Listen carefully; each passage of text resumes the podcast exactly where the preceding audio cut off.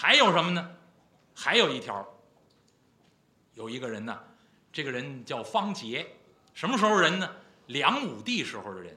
提梁武帝，诸位佛教徒可能很熟悉，这是一个佛教徒非常熟悉的一位皇帝，他要求全体出家人要食素，就是从那儿开始，汉地的出家人严格食素，是从梁武帝开始，这是一个虔诚的佛教徒。那么梁武帝的时候，曾经有四位方士，占卜星象之人吧，来见这个梁武帝，其中有一个人就叫万劫。他就告诉梁武帝，那这个国家周边有很多奇风异俗。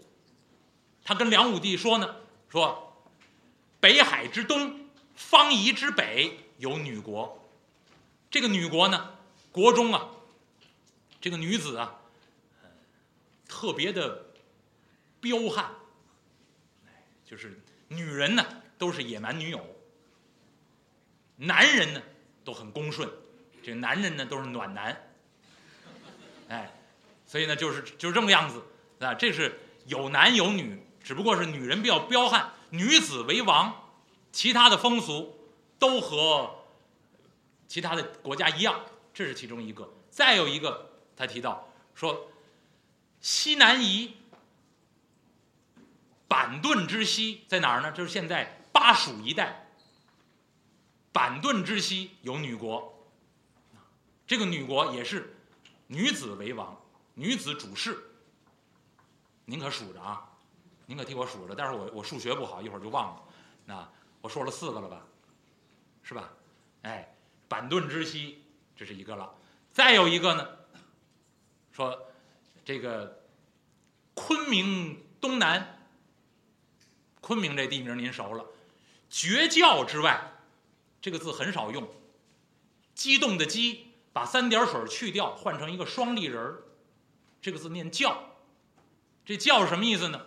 教者边塞也，绝教之外就是极远极远的边塞以外，昆明东南绝教之外有女国。这是一个了，我我说了五个了吧？哎，第六个哪儿呢？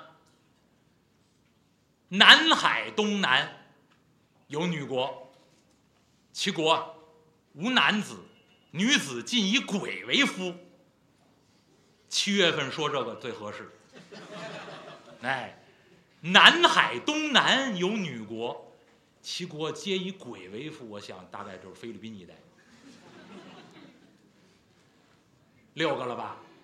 啊，第七个列位您可注意了，这第七个在哪儿呢？博律山以西有女国。这个博律山呢，呃，现在伊朗啊那一带啊，这个博律山以西有女国，特别的，他提到了一句话，说这个山呢，博律山之中出一条河，山出台灰之水，就是这条河叫台灰河。女子啊，国中啊没有男人，那么博绿山以西这个女国呢，国中的女子。到这个台灰河里面洗浴，浴后则孕。到河里面洗洗澡就能生孩子，就能怀孕。这是第七个了吧？哎，第八个，告诉您，汉章帝的时候有一个女国，这个女国呢以女子为王，因为国王死了。女子代替执政，当时汉章帝的时候，称呼这个国家为女国。后来他的子孙又继续继承王位，那么这个女国呢，就延续了一百年左右。但是这也是一个女国，这是第八个了。如果以此为例，第九个马上就出来了，武则天时期的大唐。改国号叫武周，女子为王，当时也可以叫女国，九个了。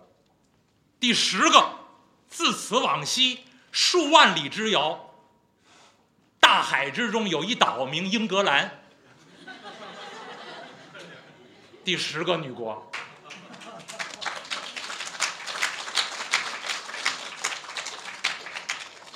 无事薄洽，值六十吗？值吗？值行了，值了就行了。哪个说书能说出这个？所以您要看小说，您说为什么听评书呢？您说《西游记》，我自己回家看小说行不行呢？您看不到这个，对不对？你说《西游记》，我自己看电视剧行不行呢？您更看不到这个，必须听评书，必须听吴氏评书。谢谢大家，当然有点自卖自夸了，这说明学徒我很下功夫。那那么引经据典，那我得对得起我的祖上。我的祖上编这个故事绝不瞎编，他读了多少书，他怎么能编出子母河来？喝了这河里的水就能生孩子？那他一定是读到《太平广记》上面写这梁四公这个故事。梁武帝的时候，这四个方士说的这件事：台灰之水，喜而受孕。那他融合了很多很多的典故，最后编出这个故事来。所以古人了不起的地方也在于此。说哪儿了？这是？这个我刚才也没看表哈。这个您要到点儿了呢，您要是累了呢，您就举手，我们就下课，啊，我们就散书。您累吗？那我们就接着说啊，今儿就今儿的过了啊。这个三藏法师喝了这水，怀了怀了孕，胀了怀，肚子疼痛。听着老太太这么一说，从头至尾这么一讲。当然，老这村里老太太不知道有有其他女国的事儿啊，这就说书人替您说。把来龙去脉这么一说，孙悟空、沙和尚看着这个师傅师弟一看，这太可乐了。我们也没瞧见过男人生孩子，这回瞧瞧吧。逗乐归逗乐，说笑归说笑，但是毕竟不能让自己师傅师弟受苦啊。孙悟空一看，哎呀，老妈妈。呃，这个村子里头有没有郎中啊？有没有药铺？哎呀，要郎中要药铺干嘛呀？老妈妈，呃，要有郎中有大夫，请个大夫来开点药，弄点打胎的药，让我师傅师弟吃下去，把这胎打掉，好不好？嗯，不中用，只要喝了这水。什么药也打不下去，而且你待会儿胀了怀，你说你跳绳跳不下去，不管用，这跟那打把式都不管用，只要照了影重影了，你就算怀上了，你就等着生吧。哎呀，那么老妈妈，万一您这国中有人误喝了子母河的水，您那河边也不立个碑，也不立个牌子提醒一下路过的人。我们这儿轻易没有外人路过呀，我们国中人都知道。呃，法师啊，也难说。国中有那个小姑娘啊，不到二十岁，偷偷的到河中就喝了这水了，身怀有孕，那怎么办呢？哎，国中也有办法。哎，法师啊，呃，我们国中的人要是误饮了子母河的水，身怀有孕呢，有个办法可以打掉这个胎。妈妈，您快说，呃，从我这儿往南，这路途啊有点远，呃，三十里地。孙悟空一听，三十里地还算远，眨眼功夫就回来了，太好了，只要有地方就行。从我这儿往南三十里路，有座山叫谢阳山，山上啊有个洞叫破儿洞，洞中有这么一股泉水。哎，叫做落胎泉。我们国中有人误饮了子母河的水，身怀有孕，要想打掉这个胎，就到谢阳山破儿洞去喝这落胎泉的泉水，喝这么一口，胎儿自化，就把这胎呀打下来了。哎呀，妈妈，何不早说？待老孙取来。孙悟空转身就要走。这老太太一伸手，法师别忙，着什么急呀？我还没说完呢。法师，以往啊，这个落胎泉的泉水还可以随便可以打来，免费的。这两年不行了，来人开发了。哎，法师，前两年呢来了个老道，呃，把那块地方给盘下来了。另外呢，现在这个破儿洞啊，外头盖了很好的一座道观，也不叫破儿洞了，哎，哎，叫这个如意道观。另外呢，观中住这么个老道，呃，好像叫如意真仙，哎，人家呀。带着一个徒弟在那儿看着这个落胎泉，轻易的不给泉水。您想要这泉水呀，您得送礼，花红表里，哎，鸡狗牛羊，或者是美酒，或者是干鲜果品，甭管是什么，啊，您给送上去，人家才给您这泉水。孙悟空一听，哎呦，卖矿泉水的，没关系，那个老妈妈。只要有地方，就好办，我准能要了。这老太太一看，哎呀，我瞧您这几位都是游方的和尚，您能有多少钱的？您能送那如意真仙礼物吗？没有钱呢，要不来水，别费事了。听我的话，在这儿哈好好的住着，我们娘儿几个好好的伺候您几位。管饱啊，稳稳当当、平平安安的，让您师傅和师弟把孩子给生下来。要是不不能养啊，就留在我们这儿养。我们这儿正缺男人呢，生两个白胖小子多好，我们替您养着，着什么急呀？孙悟空一听，那哪成？我们还得取经去呢。我这师傅要是破了怀，生了孩子了，这将来大概不能成佛了。孙悟空一听，妈妈，您放心。没有银钱也能要来泉水。沙师弟，跟我一起去。妈妈，有没有家伙事儿？我们打泉水用。老太太一听，执意要去呀。等着。老太太一转身，哎，孩子们，把家里那最大的那瓦罐拿来。几个小老太太进去，抱一大瓦罐。抱过来，装水用，递给孙悟空。孙悟空抱着大瓦罐，好家伙，都出了号了这得打多少水回来？啊，沙师弟，你必须得跟我去了。哎，沙师弟，再要个桶吧。这老太太听，先有有有有有有。孙悟空心眼多呀，万一人家不给泉水。没有桶怎么打水呀？我自己带着，哎，全备好了。沙师弟，要个桶。老太太一转身，弄一水桶，刚编好了麻绳。你说书没有废话吧？老太太门口编麻绳，编了一堆了，把这麻绳一大捆，也交给沙和尚了。沙和尚要了两捆，怕井深呢。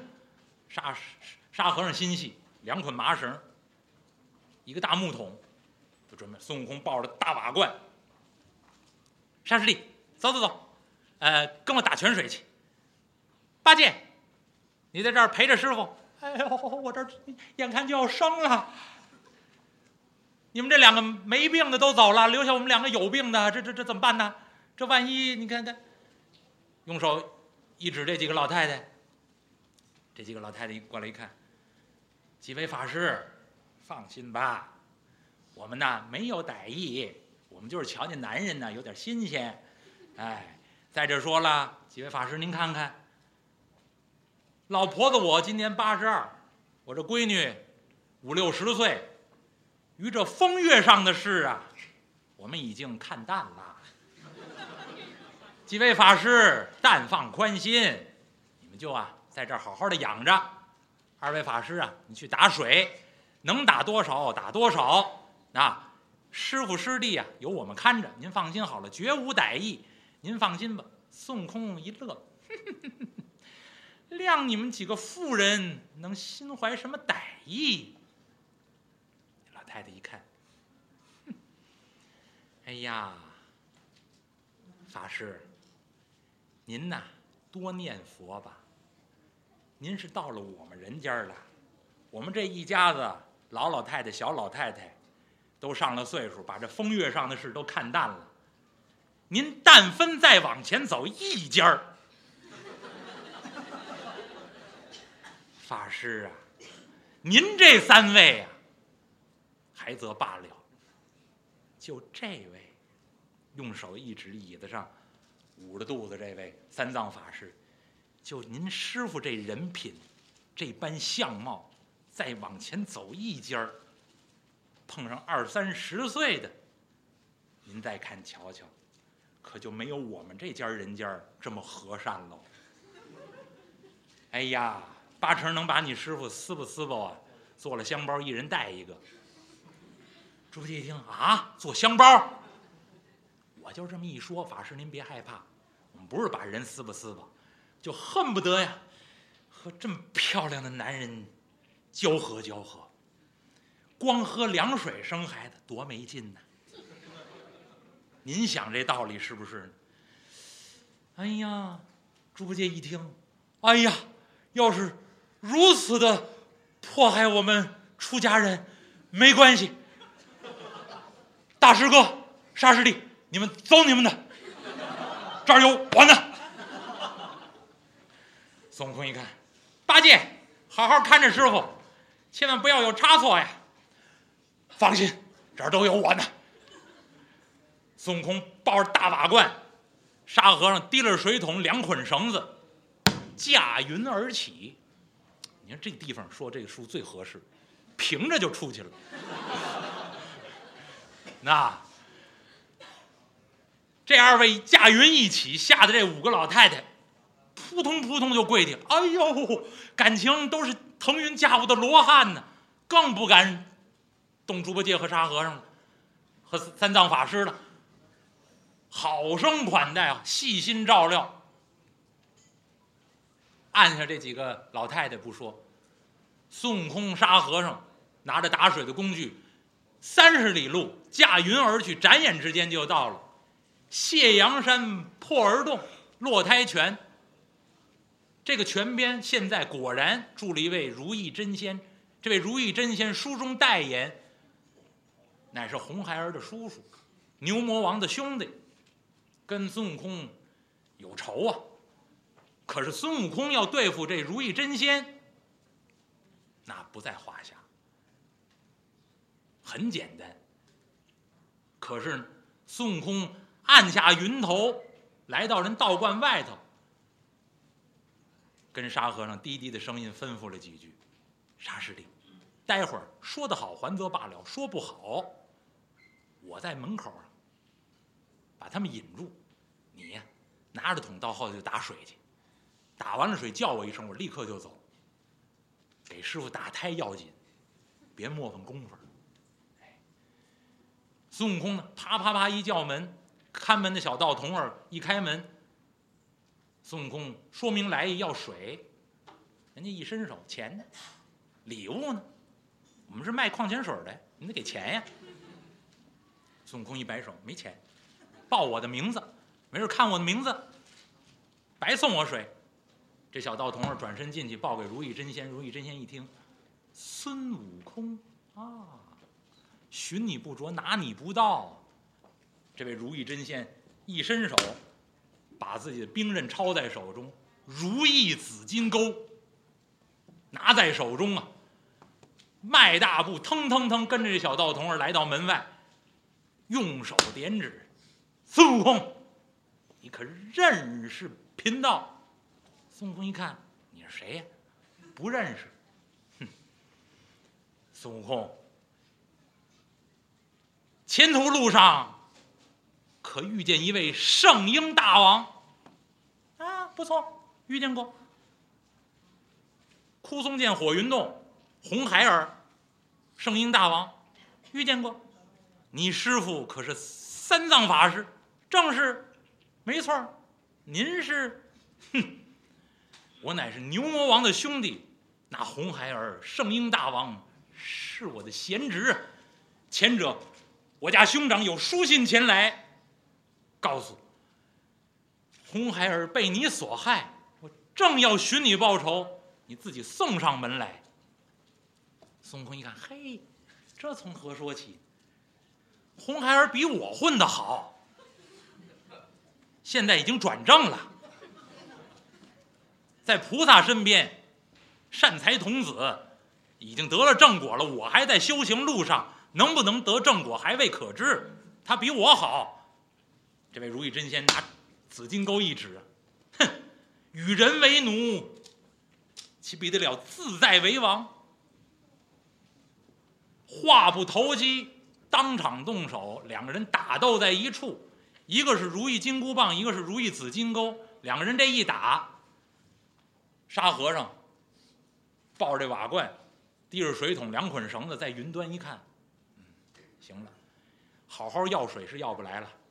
孙悟空拿着金箍棒，假意的跟这个如意真仙呢，在道观门外逗着他玩儿啊。要真打一下就过去了。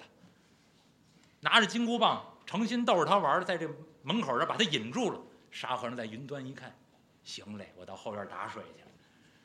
沙沙和尚按下云头，到这道观后院，果然一口井，旁边没有桶，您得花钱，人家准备桶才能打这水。幸亏带了两捆绳子，一个大桶，把瓦罐一放，两捆绳子一系，这桶顺下去，打了几桶水，搁到瓦罐里头。这一瓦罐都装满了，另外又打了一桶，提了在手里头。这只手抱着大瓦罐，这只手满满提了一桶水。沙和尚驾云而起，到道观前头，半悬空中，半云半雾。往下一看，孙悟空拿着棍儿，假意的招呼，跟这如意真仙还打呢。沙和尚站在半悬空中，大师兄。水也打好了，孙悟空一提，抬头一看，沙师弟，大功一件，啪！如意金箍棒正磕在这如意紫金钩上，再看这如意紫金钩，日，再找找不着了。这位如意真仙一抖手，嚓！捏呆呆发愣，就愣在这儿了。孙悟空把金箍棒一收，哼。你呀，卖你的矿泉水去了！一转身，脚架云头，跟沙和尚翻身就回来了。书说简短，大瓦罐，一桶水，一罐子加一桶，还是给抱回来。孙悟空快，沙和尚落在后头，驾云回来。八戒，八戒，该进产房了吧？猪八戒在屋里头捂着肚子，你就缺德吧！水打来了没有？孙悟空把这一桶水背在身后。哎呀，人家卖的太贵，买不起呀！哎呦，我这这这马上就要生了。沙和尚到底后头，在后头抱着大瓦罐进来了。师傅师弟，别担心，水来了。把这瓦罐往地上这么一放，一桶水也放在那儿。老太太一看，呵。平常我们花钱都买不来这么些，好家伙！赶紧着，拿个瓷碗来。到后头拿了一小瓷碗，拿这瓷碗到前头，从这瓦罐里头蒯了这么一碗水，递给三藏法师。圣僧，您赶紧喝，一口把胎就消了。三藏法师端起这碗水。分了三口喝下去，喝完了。猪八戒在旁边一看，快快快快快，我这马上就要生出来了，赶紧着，那那那那一桶水都给我吧。老太太一听，喝这一碗下去，这胎就消了；这一桶下去，肠子都化了。猪八戒想，哟，还给我一碗就行了，给我一碗就行了。老太太一快一碗给他喝下去，功夫不大，就听这肚子里头。咕噜咕噜咕噜咕噜咕噜咕噜咕噜开始转，五脏六腑十二重楼叽里咕噜直响，哎，真见效。三藏法师就觉得肚子里头，嗯，哎呀，有厕所吗？要如厕。孙悟空一看，师傅，别到外头去啊，外头有风。到时候受了风，对产妇不好。您呢就在屋里吧。老太太给端了一个净桶，两个净桶啊。三藏法师、猪八戒就在屋里头行了好几次，把这血块行下去，拉得干干净净。一摸肚子，肚子也回去了，也消了，挺好。嗯，哎，猪八戒事儿多啊。老妈妈，烧点热水，我们洗个澡啊。沙和尚一听，哎，二师兄，这刚生完，不能沾水，落下毛病不好。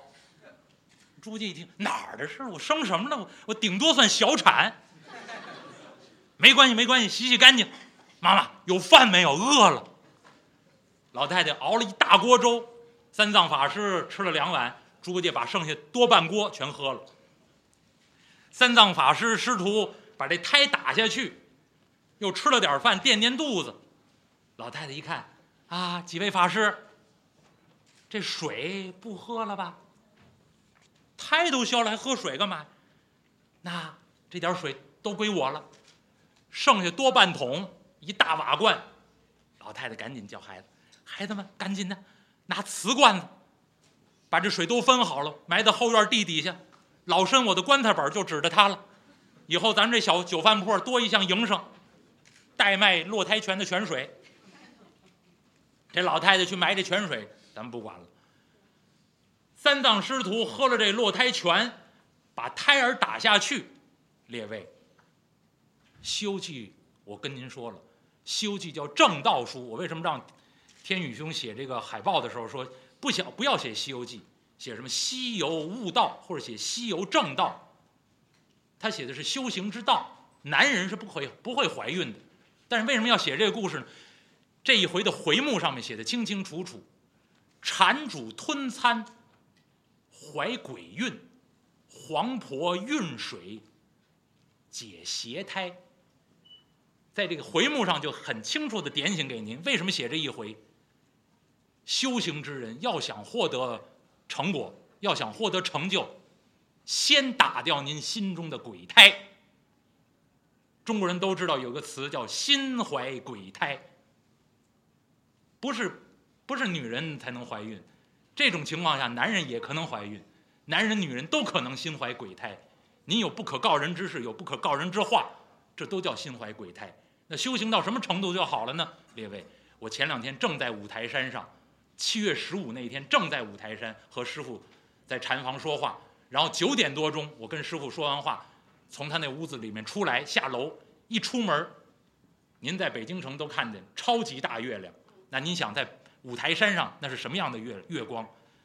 头天晚上雨刚刚下完，天空中一点云彩都没有，然后一轮明月就在自己正正前方，然后那个月光洒下来，明亮至极，又干净又明亮。所以古人有一句话叫“光风霁月”。形容人的心态，您能修炼到这种程度，大概才可以。所以先打掉自己的鬼胎，再继续登城上路。三藏法师师徒一行喝了这落胎泉，把这胎儿打掉，把邪胎鬼运都去除，继续登城上路，离开这个小村庄，再往前走三十里路。列位。可就到了西凉国的王都，到了西凉国的王都不得要紧，引出来一段热闹的回目，叫女儿国。谢谢诸位，下周日两点钟不见不散。